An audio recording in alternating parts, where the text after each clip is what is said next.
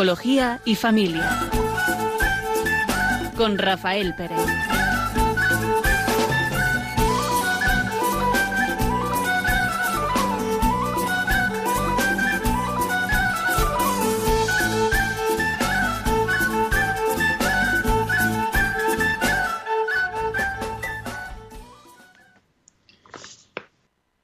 Buenas tardes. Sintonizan con Radio María, están escuchando el programa Psicología y Familia. Y hoy va a estar un servidor con ustedes, Rafael Pérez. Y Raquel Talabán. Buenas tardes. Y vamos a hablar sobre los roles, los papeles que mm, ejecutamos, que ejercemos en nuestra familia. ¿Qué es un rol?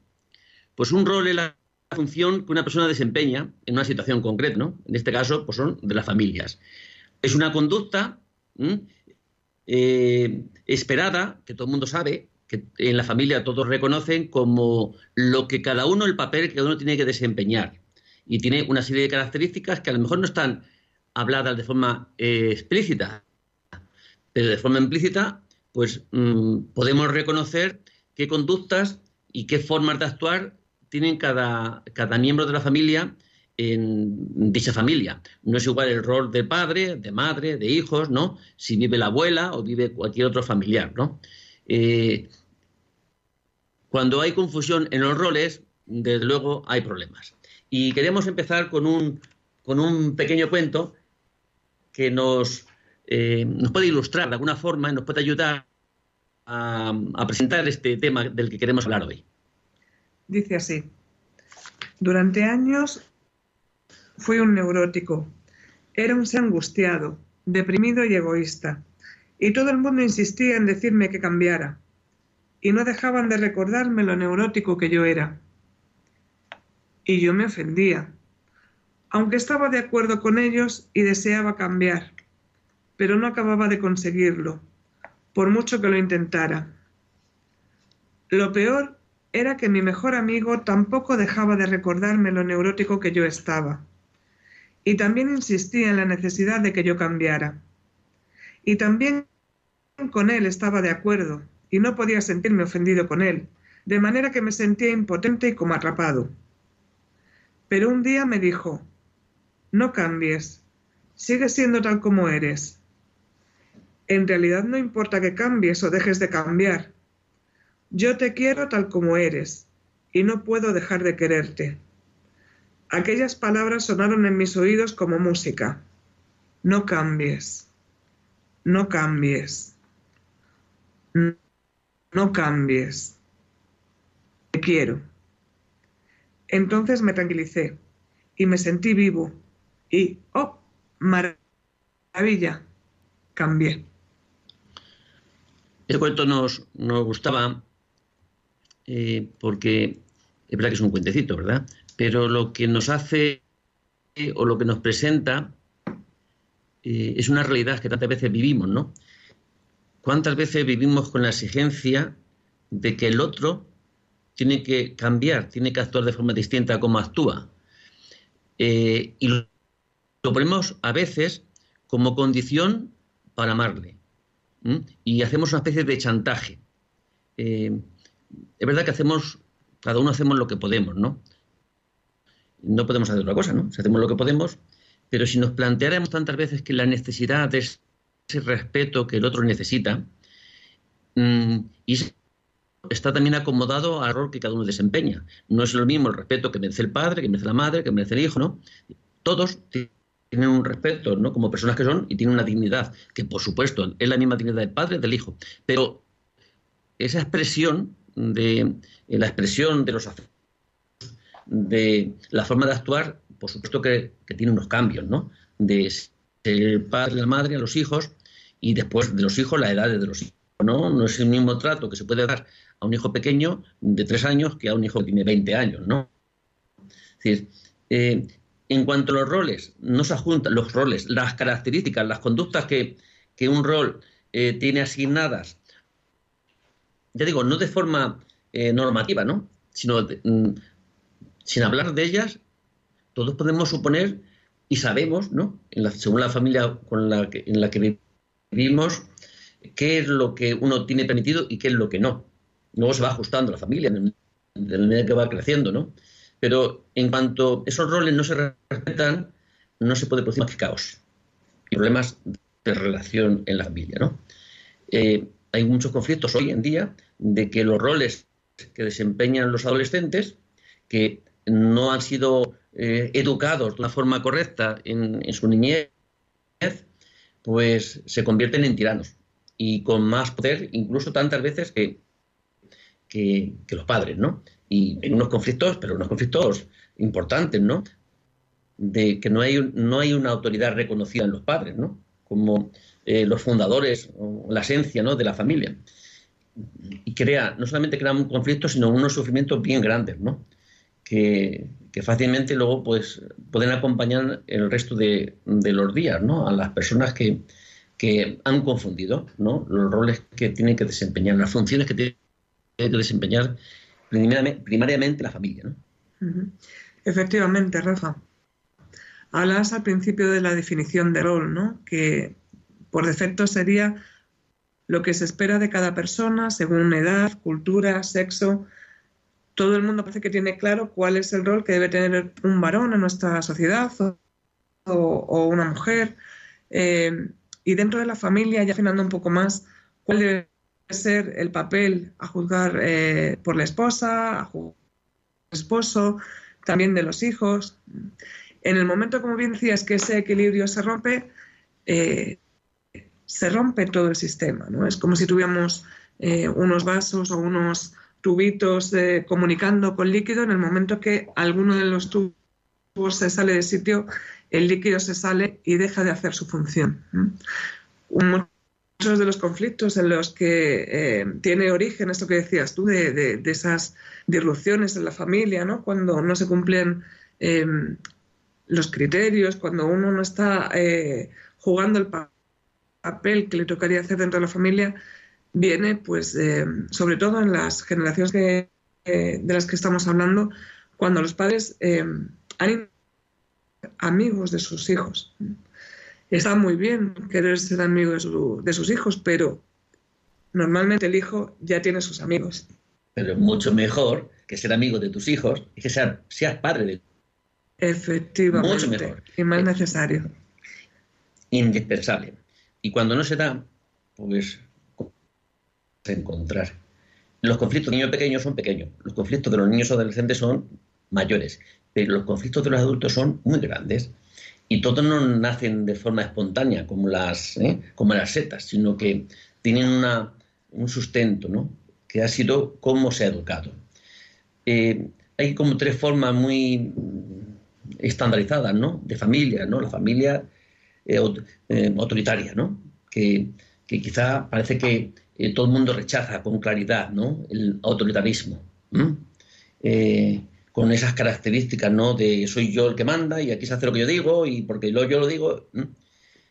Hemos pasado de esa, de esa eh, forma de educación que parece que es de los tiempos de atrás a la familia permisiva.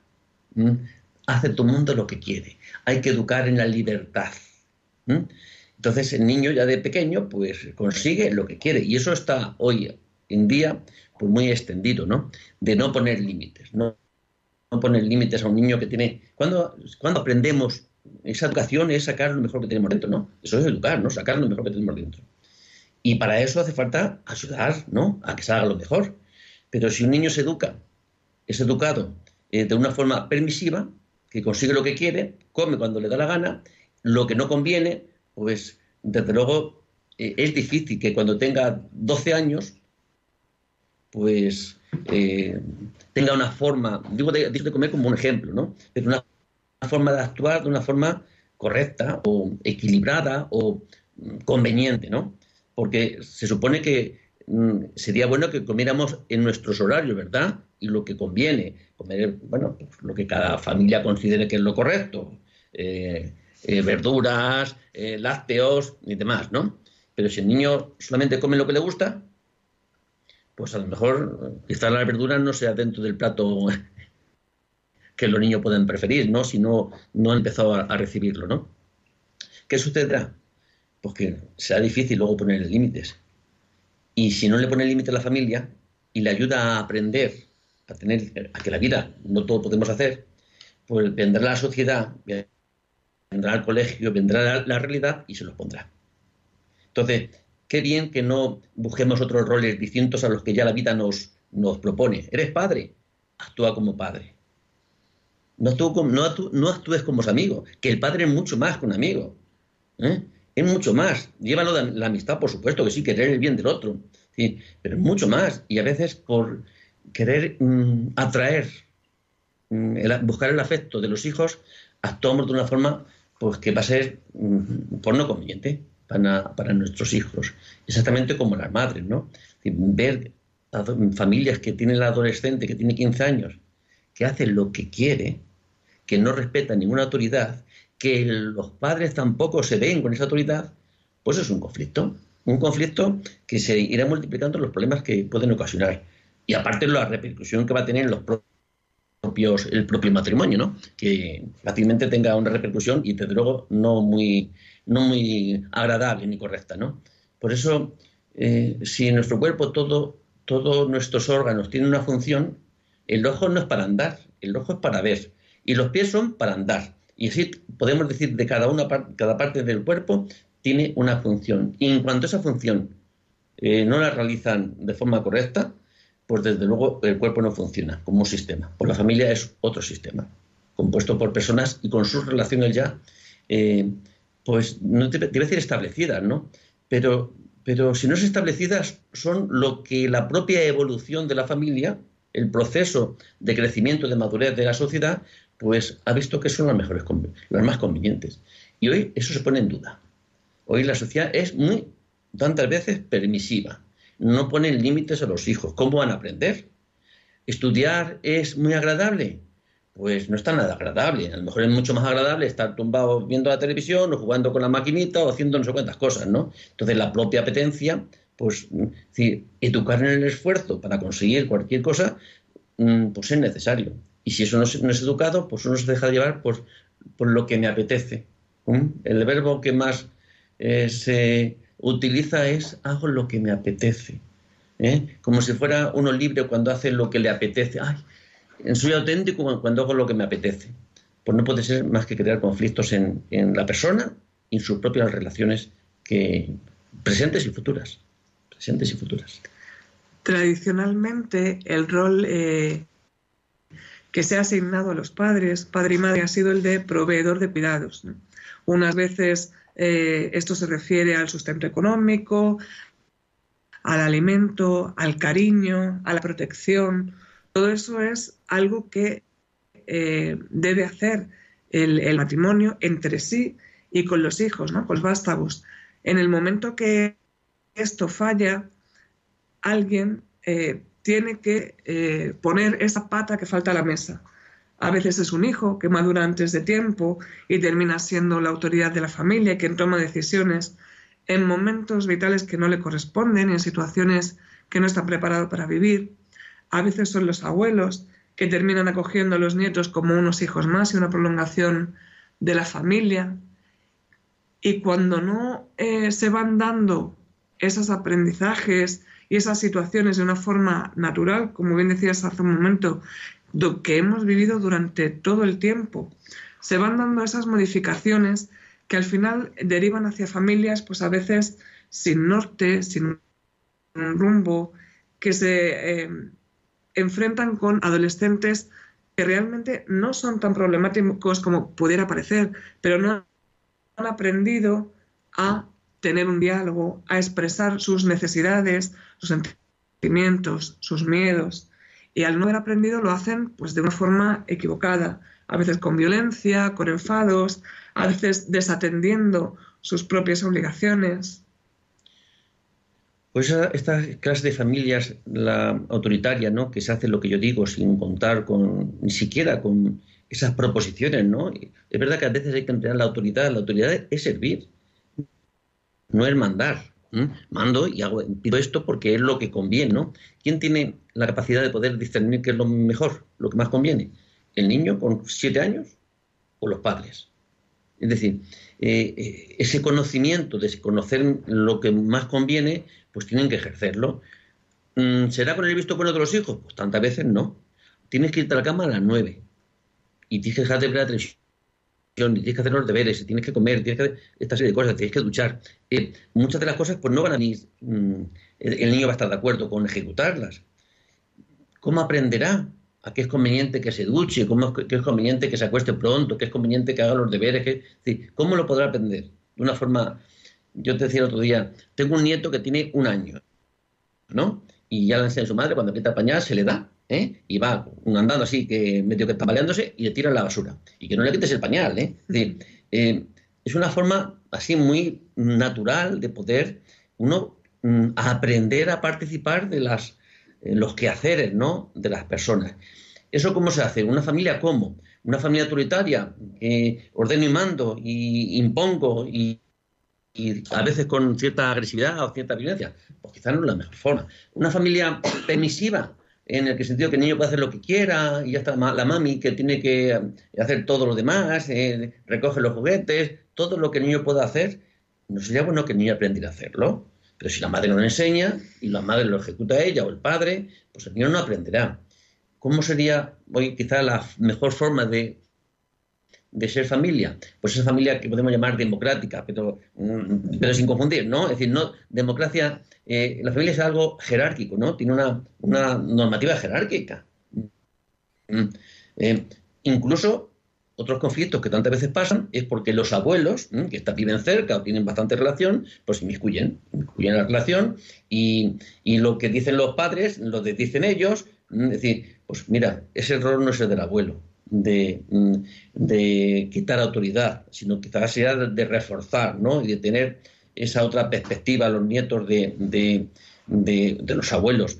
Pero si los abuelos, mm, cada uno con sus características, se inmiscuyen, pues desde luego no ayudan gran cosa, ni al matrimonio, ni a la familia, ni al niño, ¿no? En la a la hora de, poder percibir. Entonces, esta familia democrática, que la llaman ahora, ¿no? pues queriendo hacer ver que qué bien que haya normas que cumplir y que la familia democrática las imponga, es decir, la familia mm, es esa variedad, ¿no? Es decir, el término medio entre autoritaria y permisiva, ¿no? Sino es, que decir, la, familia normal, vamos, que no es otra cosa, ¿no? Que ejercer como padres. La función de padre que es buscar el bien de los hijos. Pues sería lo más, yo creo que sería lo más natural, que de por sí de la propia naturaleza surgiera que es hacer lo más conveniente, es decir, utilizar el sentido común. Y si eso lo vamos, eh, lo vamos heredando, pues será mucho más fácil que haya familias pues, con sentido común, que actúen bajo los principios naturales, ¿sabes? De saber lo que es conveniente y lo que no es conveniente. Pero hay una cosa que prima en esta sociedad de hoy, que es buscar el afecto, es buscar los afectos que el niño no se enfade, que el niño está a gusto, que el niño me siga queriendo. Pues el niño, si tú le corriges, pues fácilmente, pues no te va a dar una sonrisa, ¿no? Por lo menos al momento, te la dará más adelante.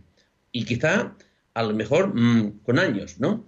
Pero si buscamos los afectos, no buscamos el bien, porque a veces, muchas veces los afectos no coinciden con lo bueno, con lo que conviene. Bueno, yo diría que muchas veces no, que casi nunca coinciden. O sea, bueno, a la hora, a la hora de elegir la ropa que te pones o los caramelos que eliges. Pequeñas cosas insustanciales en la vida. Las demás cosas, pues, eh, eh, las demás cosas yo creo que lo que tiene que intervenir en nuestra forma de decidir y de, cómo actuamos no son los afectos, sino es utilizar la inteligencia. ¿Qué es lo que conviene? Que el niño consiga por rabietas o por imposiciones o porque se ponga terco lo que quiere. Pues si, si cedes una vez, fácilmente eh, le estás dando una, una, lección, ¿no? Que puede conseguir aquello que quiera. Y, si te parece, Raquel, continuamos con este, con este tema después de, de una pequeña pausa que nuestros oyentes puedan reflexionar para si luego quieren intervenir. ¿Vale? Me parece. Pues hacemos un pequeño descanso.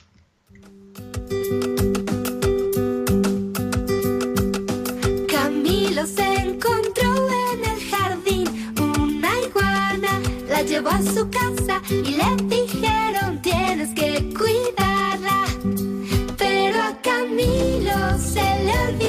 y la pobre iguana se enfermó, la llevó al veterinario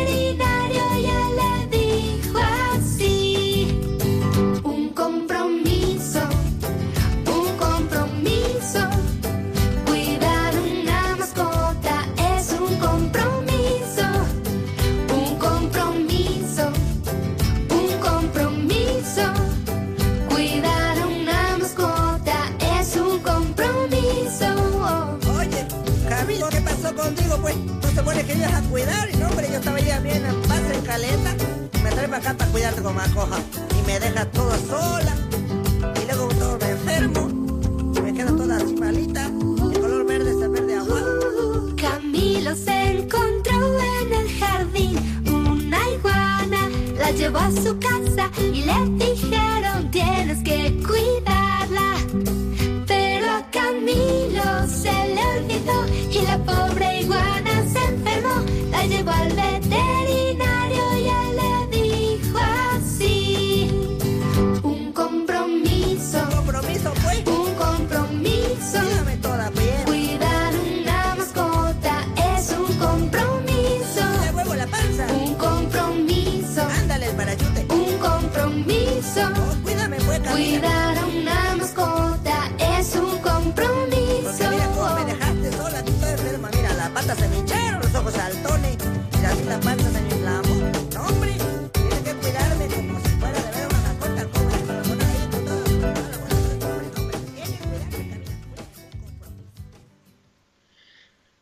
Buenas tardes. Están sintonizando Radio María, están escuchando el programa Psicología y Familia y estamos hablando sobre los roles familiares y la necesidad para el buen funcionamiento de la familia de que cada uno ejerza el rol que tiene desempeñado, que desempeña de, ca- de cara al, al puesto que ocupa en la familia. Dice un pequeño cuento, bajaba por la calle un borracho con las orejas en carne viva. Se encontró con un amigo y éste le preguntó qué le había pasado. Contesta el borracho. A mi mujer se le ocurrió dejar la plancha encendida y cuando sonó el teléfono tomé la plancha por equivocación. Ya veo, pero ¿y la otra oreja? El maldito imbécil volvió a llamar. Esta forma de racionar, ¿no? Que parece un chiste, gracioso, ¿verdad? Pues es algo que se repite en nuestra forma de actuar, ¿no? Eh, que nuestra forma de actuar tiene unas consecuencias, las sufrimos, porque todas nuestras acciones tienen una consecuencia. Y si es para bien, sufriremos consecuencias positivas, si es para mal, consecuencias negativas. Y sin embargo, lo curioso es que nos pasa como este borracho, que se ha quemado una oreja porque ha confundido el teléfono, la, la plancha, pero vuelve a llamar y como está borracho, pues vuelve a coger otra vez la lancha y se quema Parece absurdo, ¿verdad? Pero tan absurdo, tan absurdo puede ser como lo que hacemos tantas veces, que tenemos una forma de relacionarnos con nuestros hijos, que tiene una consecuencia, pero seguimos repitiéndolas. Bueno, esto pasa en relación con los hijos y en relación con la pareja, ¿no? Cómo es la relación. Decir, repetimos eh, como pautas de conducta que, que traen consecuencias bastante negativas. Pero seguimos repitiendo. Es como si no hubiéramos aprendido, ¿no? Si este borracho hubiera sido consciente, pues, no estuviera borracho, se puede confundir una vez, ¿no? Pero fácilmente la siguiente vez cogería eh, el teléfono con la otra mano, ¿verdad? Decir, puede ser que nosotros estemos mm, de alguna forma, muchas veces, sin ser muy conscientes. Y yo creo que sí. No por borrachera, desde luego, ¿no? Ni por ninguna otra eh, sustancia. Pero a veces vivimos de forma muy inconsciente y no ejecutamos ni ejercemos esas funciones que la propia vida nos, propone por nuestro estado natural. Para que haya un papel de esposa requiere que haya un marido, ¿verdad? Una viuda no tiene que tener, un viudo no tiene que tener papel de esposo o de esposa. ¿Por qué? Porque ese papel viene desempeñado en función que haya otra persona que tiene, igual que con los hijos, ¿no? Con los hermanos, pues si no hay hermanos, pues no puedes ejercer el papel de hermanos. ¿m? Ese rol nunca vas a desempeñar porque no tienes hermanos. Es decir, que todos los roles están condicionados a otros roles mm, que tienen los demás, que nos, con los que nos relacionamos o con los que convivimos, ¿no? Por eso es indispensable el poder eh, pues ayudar, ayudarnos a establecer esos roles, lo que se espera de cada uno, las expectativas que cada uno tiene. Hoy vivimos una sociedad un poco mm, muy distinto, vamos a poner, a, otras, a otros tiempos. Que otros tiempos había ciertas certezas, sabía cómo tenía uno que actuar, ¿verdad? Había, mm, eran mucho más rígidas las, las formas de actuar, no había tanta ambigüedad hasta dónde uno puede llegar, ni en la familia ni en la sociedad, ¿eh? Es decir, los roles estaban mucho más establecidos y mucho más asimilados, ¿no? Es decir, hoy no. Hoy no.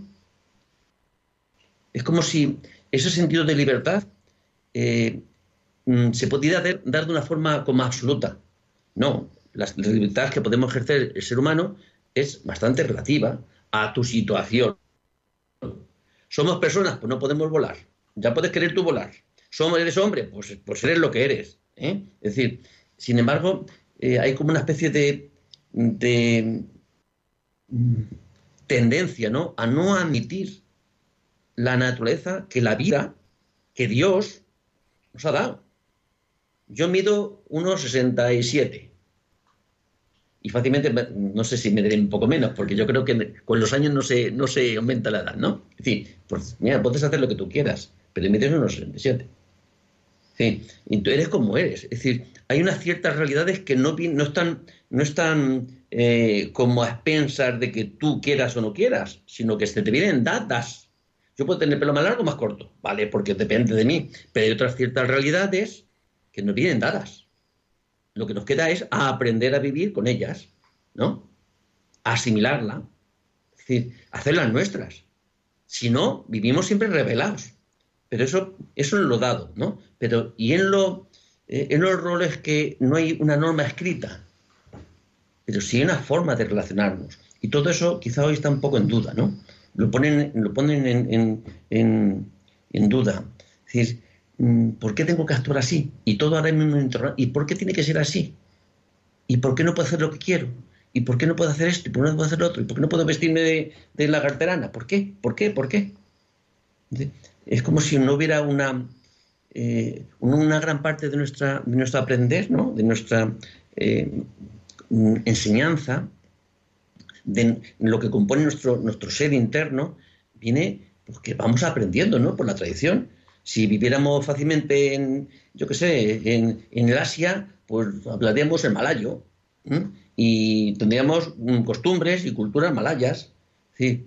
Mm, es como si no aceptáramos que nuestra vida es condicionada. Es decir, ser criaturas que no somos Dios, que no somos Dios. Pues eso yo creo que es una forma de, de, que las cosas no puedan funcionar si no aceptamos nuestra realidad. Que no somos Dios, que somos parciales, que eh, somos limitados, que queremos hacer muchas cosas bien y las hacemos como podemos tantas veces, ¿no? Y cuando eso sucede en las familias, que esa, esa ambigüedad, que no hay roles bien establecidos y bien asimilados y, consensuados, ¿no? Pues no puede producir más que problemas, problemas y problemas luego bien importantes, ¿no? Y unos sufrimientos que no nos vienen dados, ¿no? Sino que vienen creados también por nuestra forma de cómo nos relacionamos, ¿no? De cómo nos relacionamos en esa, en esa eh, pintura difuminada ¿no? que tenemos en la sociedad, en lo que, como tú dices, todo se va eh, desdibujando y queda como muy ambiguo, eh, con ese afán de cuestionarlo todo. Ojo, que cuestionar las cosas es muy bueno, pero cuando es con un fin constructivo, cuando es con un fin de indagar, de conocer, de ampliar el conocimiento, cuando es cuestionar por cuestionar, algunas veces termina caminando en círculos y no llevándonos a ningún sitio. Eh, ¿Cuánta gente hay que tiene miedo al compromiso, ¿no? miedo a coger ese rol, a veces en pareja, ese miedo al, compromiso de ser padre, ¿no? de eh, me gustaría que esto no ocurriera o dejarlo así, o, no, si estamos bien, ¿para qué le vamos a poner nombre ¿no? a esto que, que tenemos? ¿no? Igual que decía la canción que escuchábamos eh, hace un momento, el compromiso con una mascota, que a veces se considera, ¿verdad?, un miembro de la familia, no se puede elegir así a la loca de decir, bueno, pues ahora lo que me nace es tener un cachorrillo en casa, tener un animalillo en casa. Y si dentro de un rato lo que me nace es que tiene mucho trabajo que hacer y que no me apetece, pues lo tiro o, por el inodoro o a la basura o, lo suelto, con muchísimas repercusiones, eh, muchas veces para la fauna del lugar o para, la vida del animal cuando menos, ¿no? Pues cuánto no será esto con las relaciones entre las personas. ¿no? puede ser el decir, bueno, es que ahora me apetece y ahora tenemos un compromiso así, pero, pero bueno, que dure lo que dura, porque tampoco nos vamos a poner eh, ni vamos a poner nombre, ni vamos a poner reglas, ¿no? Todo vale normalmente hasta que uno se enamora. Todo vale hasta que el hijo empieza a tener un problema serio que no sabemos afrontar. A veces en este afán de dejarlo todo en el aire, terminamos perdiendo literalmente los papeles. Hay que darle también al, al, hijo, como tú decías, Rafa, anteriormente, reconocer cuál es su rol, qué es lo que tiene que hacer. Pues puede ser, en un momento determinado, colaborar con la casa, puede ser eh, sacar sus estudios, puede ser empezar a trabajar para colaborar económicamente en casa, dependiendo de la edad. Cada uno tiene sus cosas que hacer. Nadie está en un, en un hotel de, de invitado. Cada uno tenemos nuestra parte que construir en esta familia.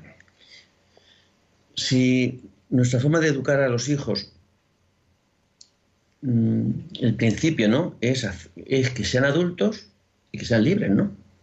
No sería una buena cosa. Ser adultos y ser libres, autónomos, ¿no? Enseñar a alguien a que sea libre mm, no se puede enseñar de cualquier forma, ¿no? Sino la libertad lleva consigo una responsabilidad. Eh, todos nuestros actos tienen una repercusión. Todos. No hay acto que no tenga una repercusión. La libertad es saber elegir una parte, ¿no? Una parte de la libertad, ¿no? Es saber elegir. Tener posibilidad de poder elegir. Si educáramos a nuestros hijos a que sean libres y responsables, porque libertad parece que mm, es un derecho, pues quizá es algo consustancial con el ser humano, con la persona. Porque Dios nos ha hecho libres, ¿verdad? actuamos con libertad.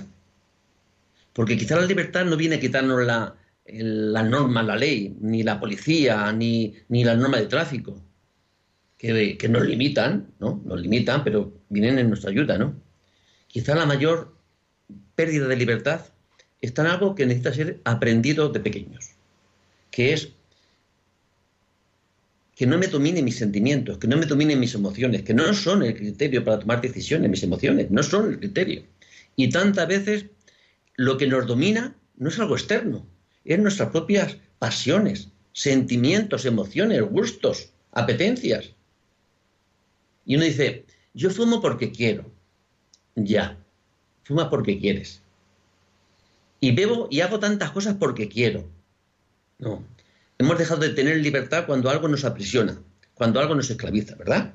Y si mis sentimientos me esclavizan, y si, porque hoy hay tantas cosas que, eh, que se están reconociendo como adicciones, ¿eh? adicciones que no nos dejan ser, que nos limitan, pero nos limitan seriamente, que nos impiden tener una vida normal, por llamarlo de alguna forma, no es la palabra, ¿eh? una, vida equilibrada, una vida adecuada, una vida plena.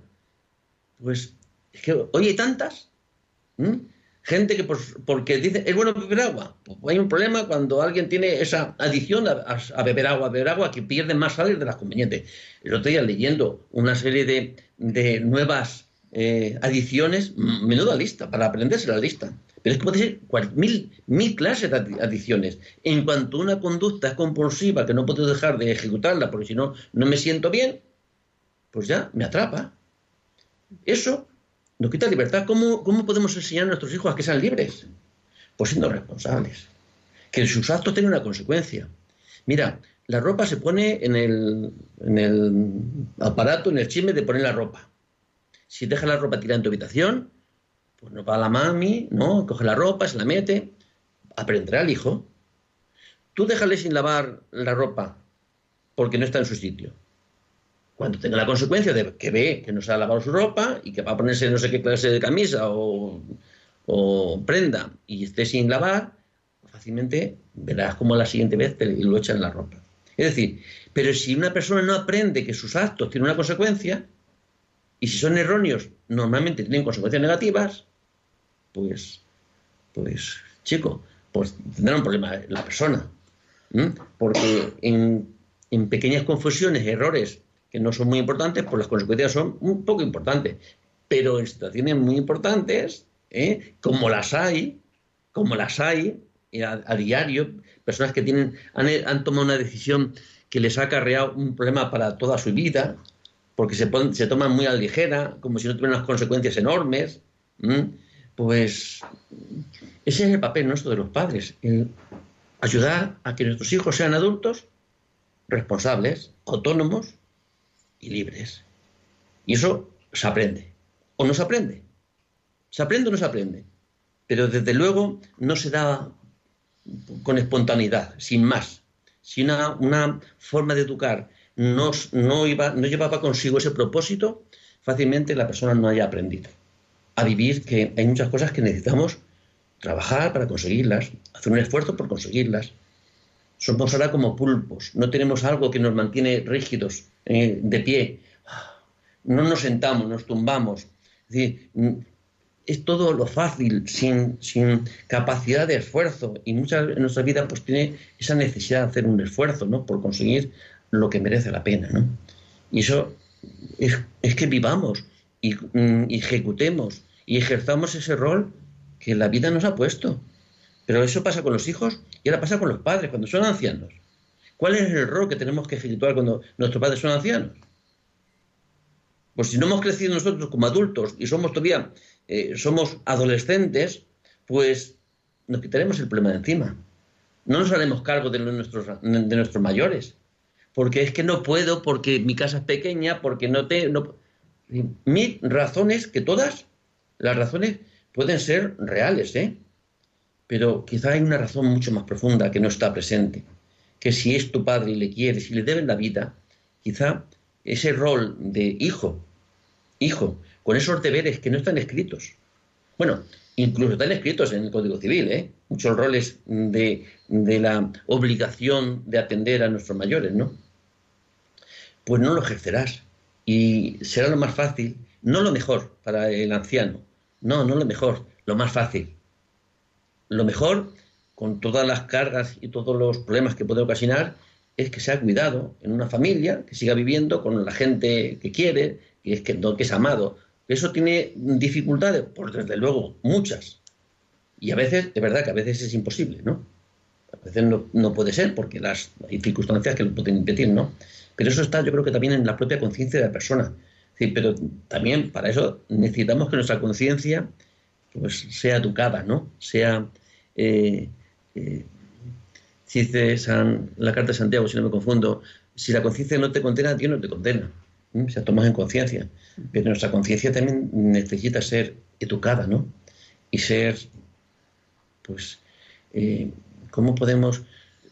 hay personas que a lo mejor la propia vida pues no le ha ayudado mucho ¿no? a que su conciencia sea una conciencia que pueda tener en cuenta el bien de los demás, ¿no? porque la mente que se ha educado pues no, no, no tiene esa posibilidad, ¿no? Pero estamos que también hacer crecer y madurar ¿no? esta conciencia que, que, tenemos, ¿no? que nos pueda ayudar a tomar decisiones, no como algo que nos, nos, eh, nos condiciona, nos paraliza, nos determina, ¿no? sino como algo que nos ayuda a tener luz. Una conciencia despierta, una conciencia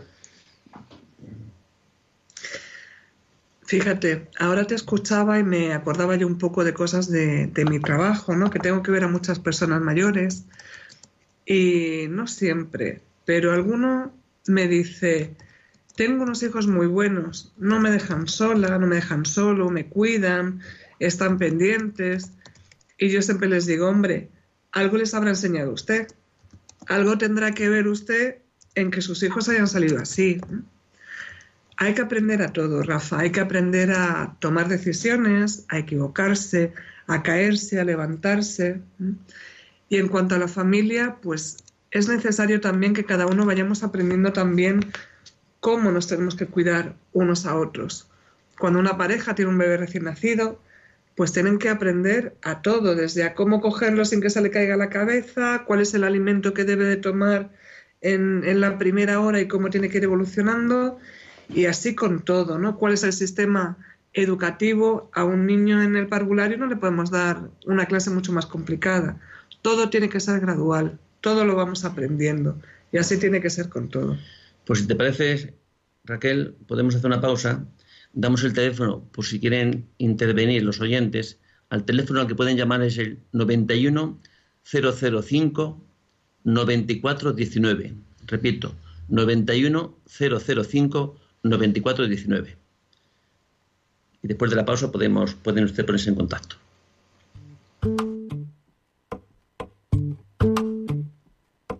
Me quedo con quien me cuida, me quedo con quien me valora, con quien me hace reír y ríe conmigo, da igual la hora. Me quedo con quien escucha atentamente mi desahogo, con quien procura mi bien, con quien se queda a pesar de todo. Me quedo con quien me pide, ponme un WhatsApp cuando llegues. Y se alegra más que yo si tuve un golpe de suerte. Me quedo con esa magia de una lágrima compartida. Me quedo con quien me ayudó a encontrar aquella salida.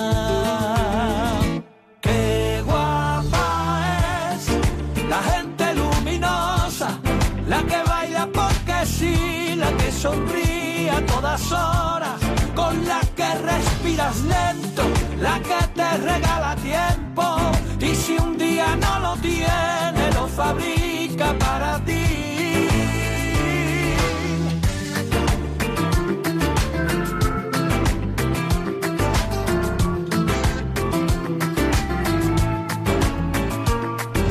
Me quedo con quien enciende bombillas en mi camino, saca lo bueno de mí y me hace sentirme vivo. Me quedo con quien me pide, ponme un WhatsApp cuando llegues. Y se alegra más que yo si tuve un golpe de suerte. Me quedo con esa magia de una lágrima compartida. Me quedo con quien me ayudó a encontrar aquella salida. Qué guapa es la gente luminosa, la que baila porque sí. Buenas tardes, están escuchando el programa Psicología y Familia, que estamos exponiendo y hablando sobre los roles familiares. Tenemos una llamada de Carmen. Buenas tardes, Carmen. Hola, buenas tardes. Hola. Diga usted. Mire, yo creo que, que también nos hacemos cuenta nosotros. Yo verá usted, le voy a explicar. Yo me puse a salir con mi marido con 14 años. Tenía medía unos 60. Yo pues, era un poquito más bajita, pero fui creciendo. Luego le subí a algunos. Y yo no me ponía tacones, nos casamos cuando me casé. Nos llevaba unos zapatos muy planos, muy planos, todos zapatos planos, planos, planos, porque la gente no dijera, porque la gente no dijera. Y después un día digo, uy, la gana que yo tenía de ponerme esos tacones, dice, ¿y por qué no te los pones? Digo, pues si me pongo los tacones te subo, y si a mí qué me importa, a ti te gustan los tacones, póntelos. O que ya me puse yo mis tacones. Pero siempre estamos pensando en que la gente que dirán, que si yo me pongo tacones, mi marido está más bajito que yo, que si esto, que si lo otro, y en eso no tenemos que pensar. Pero así es lo con la vida. Gracias, Carmen, por esta aportación que haces. Es decir, mm, yo entiendo que lo que un poco eh, pides o, te gustaría que fuera, ¿no? Es que ser como somos, sobre todo en aquello que no hace ningún mal a nadie, ¿no? Eh, ser lo que eres, ¿no? Tiene que ver un poco con lo que tú decías antes, Rafa, ¿no? Esa necesidad que tenemos de cubrir los afectos. No nos preocupamos de otras cosas, pero sí de sentirnos queridos y a veces, pues ese que dirán nos engancha terriblemente, ¿no? Carmen lo decía con los tacones, pero ¿cuántas veces no reaccionamos como nos pide el cuerpo porque, uy, van a pensar que, o va a dejar de quererme si le digo que esto no me gusta o que haga esto de otra manera?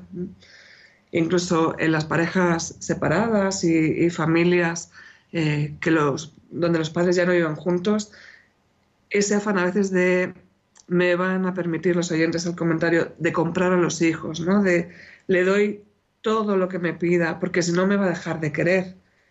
Y perdemos también un poco ese, ese rol de, de padre, de dar seguridad a nuestros hijos, de dar confianza y de dar eh, tablas en lo que es enfrentarse al mundo, en, en ese miedo de caer bien, ¿no? A veces es el hijo, a veces son los suegros, a veces son los vecinos. Qué pendientes estamos a veces de, de lo que piensen de nosotros. Bueno, pues vamos a dar paso a Raquel. Josefa. José, perdona, te llamo a ti. Josefa, hola Josefa. Buenas, Buenas usted, Estoy oyendo el programa mm, Psicología Familia porque, bueno, me gustan mucho los programas de Radio María. Eh, le quería preguntar, están hablando en general de las de los niños o de los jóvenes que, malcriamos, digamos, porque no lo acostumbramos a hacer, bueno, que recojan esto, que hay que seguir unas normas. Bueno, pues yo ahora le- les pongo el caso contrario.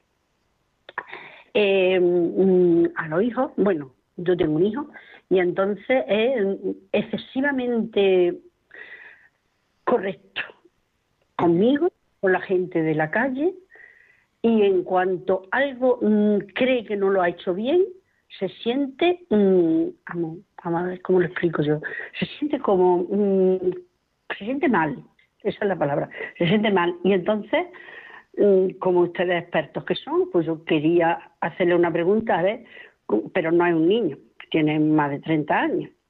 Es mm, súper exacto, súper mm, exigente, súper correcto, pero es que ya el súper, súper, súper llega un momento en que le hace daño y entonces yo como madre me preocupo, mire usted.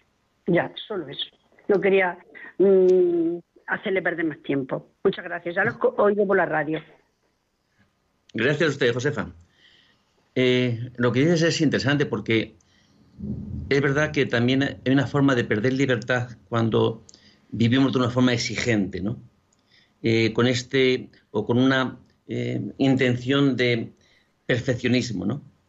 Eh, escrupuloso muchas veces, ¿no? Y no me refiero ni mucho menos a, al hijo de Josefa, ¿no? Porque, sino que tantas veces tenemos eso, también ese otro extremo, ¿no? De ser demasiado cumplidor, ¿no?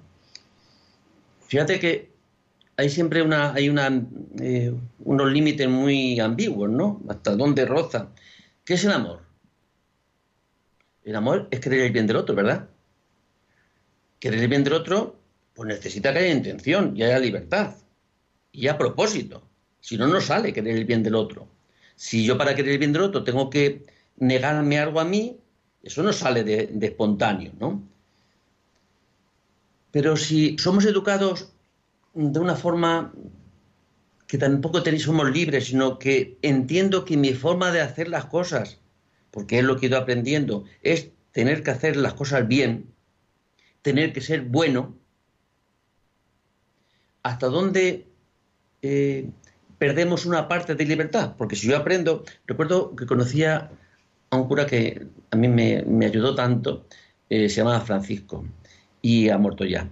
Y, y decía, decía que era un hombre, no, yo, de- yo diría que era santo, ¿no? Eh, si uno es bueno por condicionamiento,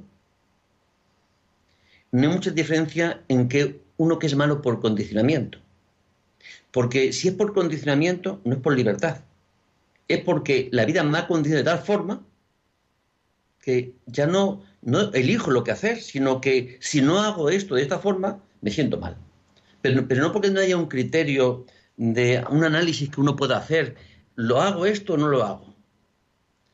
Yo recuerdo aquella frase que en un momento, porque él, digo, de pequeño, es un, es un cura que ya de pequeño tuvo la ocasión, pero siendo niño, ¿eh? entonces se fue eh, al seminario y, y decía, algunas veces cuando le hacías algún halago, decía, mira, eh, si somos, hacemos, nos conducimos bien por condicionamiento, no tiene ninguna virtud en el, en el sentido, aunque la virtud también es esta, ¿no? El hacer las cosas, hacer las cosas porque eh, la instalamos dentro de nuestro repertorio de conducta, ¿no? Es decir, porque es una conducta más, ¿no? Hacemos de la virtud sin esfuerzo, ¿no? Pero que a veces los condicionamientos eh, no, no hay una elección, ¿no? Ya está, eh, ya está predispuesto a cómo voy a actuar. No sé si he cogido bien lo que decía Josefa, ¿no? En este sentido, ¿no? Ahí yo recuerdo a mi madre, por ejemplo, una persona mayor, ¿no? Con su forma de entender las cosas como tienen que ser, ¿no? Que siendo ya muy mayor, muy mayor, a, mí cuando estaba en casa, ¿no? Y me corregía y, me hacía, me hacía saber, ¿no? Decir, hijo, compórtate bien con tu mujer. La has llamado, o le has dicho no sé qué incorrectamente, o la has am, hablado fuerte, es decir, y, y Es decir, bueno, vamos, luego continuamos con este aspecto si no da tiempo. Vamos a, a atender a Loli. Buenas tardes, a- buenas tardes, Loli. Hola, buenas tardes. Eh, Hola. Mire, quería, bueno, felicitarlo porque eh, llevan todo lo que están diciendo, llevan mucha razón. Y yo que soy maestra, ya estoy jubilada y con- mm, pues me he tropezado con muchos casos a lo largo mm, de mi carrera. Eh, pero para centrarme en una cosa concreta, mm, eh, al principio cuando yo empecé a trabajar, pues en las, en las clases, pues todos los niños hacían la primera comunión. Mm, De hecho, se daban las catequesis en el colegio.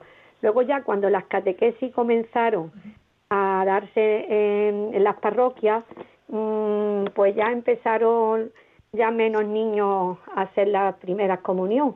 Y le preguntaba a las madres, decía, eso lo que ellos quieran, si quieren que hagan la primera comunión, si no, entonces mm, yo pensaba para mí, pero bueno, si una familia es cristiana, lo que tiene que inculcar pues la creencia y los valores cristianos a su hijo y no dejarlo si ellos quieran, lo que tendrían que mm, pues eh, llevarlo a catequesis, hablarle, que, mm, porque son cristianos, ¿no? Igual que el bautismo, no bautizar a los niños mm, cuando nacen y decir, no, que ellos ya cuan- cuando, sean mayores, mm, se- que si quieren que se bauticen. Si no han vivido Ya decidirán, ¿verdad? Han vivido eh, el, el cristianismo y en su casa no le han acostumbrado a ir a misa, pues es difícil que ya un niño cuando ya es hombre mm, ya es más difícil que, eh, que quiera ser cristiano, lo que está es perdido. Es lo que quería decirle, que, mm, que igual que, al, que igual que hay que llevar al niño al colegio, le guste o no le guste, pues también la familia cristiana pues tiene que inculcar a sus hijos los valores cristianos y no decir que cuando sean mayores que ya ellos eh, verán si quieren o no quieren, porque ya es que cuando sean mayores están perdidos. Mm. Es, Loli, eh, dejamos tanto las decisiones en, los niños, además lo que hablábamos, ¿no? Normalmente eh, el niño actúa o por afinidad a lo que ha aprendido o totalmente en rebeldía, ¿no? ¿Cuántas veces oímos lo de eres igualito que tu padre o hijo no te pareces nada a tu padre, Eh, siempre tiene que ser el adulto el que ponga los límites, el que dé las condiciones de seguridad, el que ponga las normas, ¿no? Si los niños eh, no pueden votar el partido político porque se entiende que no tienen la capacidad para hacerlo, les estamos dando a veces toma de decisiones en cuanto a su cuerpo, en cuanto a su forma de vida, en cuanto a su espiritualidad, que no les compete. Les estamos haciendo adultos antes de tiempo. Por eso es la educación, que es ayudar a nuestros hijos a sacar lo mejor que dentro tienen. Y eso requiere, pues, unas pautas, una forma de actuar, ¿verdad? Es decir, si no educamos a nuestros hijos de pequeños, pues tendríamos un problema cuando sean mayores. Todo eso es vivir de una forma consecuente con lo que uno cree. Pues hija, pues eso que decía esta, eh, Loli, pues quizá damos por hecho que somos familias cristianas y a lo mejor no somos tan cristianos. No podemos dar lo que no tenemos. No podemos dar nadie, podemos dar lo que no tenemos. Así que es, es cuestión de eso, de, de, saber lo que no tenemos y buscar, pues, eh, completarnos, ¿no? Si creemos que somos cristianos, pues trabajar por ser cristianos, acercarnos, tener frecuencia con la iglesia, con los sacramentos, con, con cualquier actividad que la iglesia nos pueda ayudar a ser cristianos. Pero creo, Raquel, que no, no, no da más de sí el tiempo. Así que buenas tardes, que tengan una bendísima y que vivan este tiempo de Pascua como lo que es paso del Señor resucitado. Pues así es, Rafa. Simplemente recordar a los oyentes de Radio María que en la página web pueden oír los podcasts de los programas que más les gusten, como por ejemplo el que hemos tenido esta tarde, y que incluso hemos abierto un apartado para ver vídeos donde se comparten pues cosas de la radio para llegar un poquito más y hacer más de esta gran familia lo que solemos hacer en, en Radio María. Buenas tardes.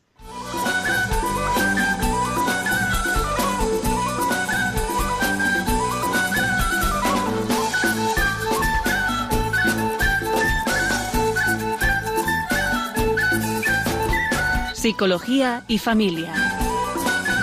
Con Rafael Pérez.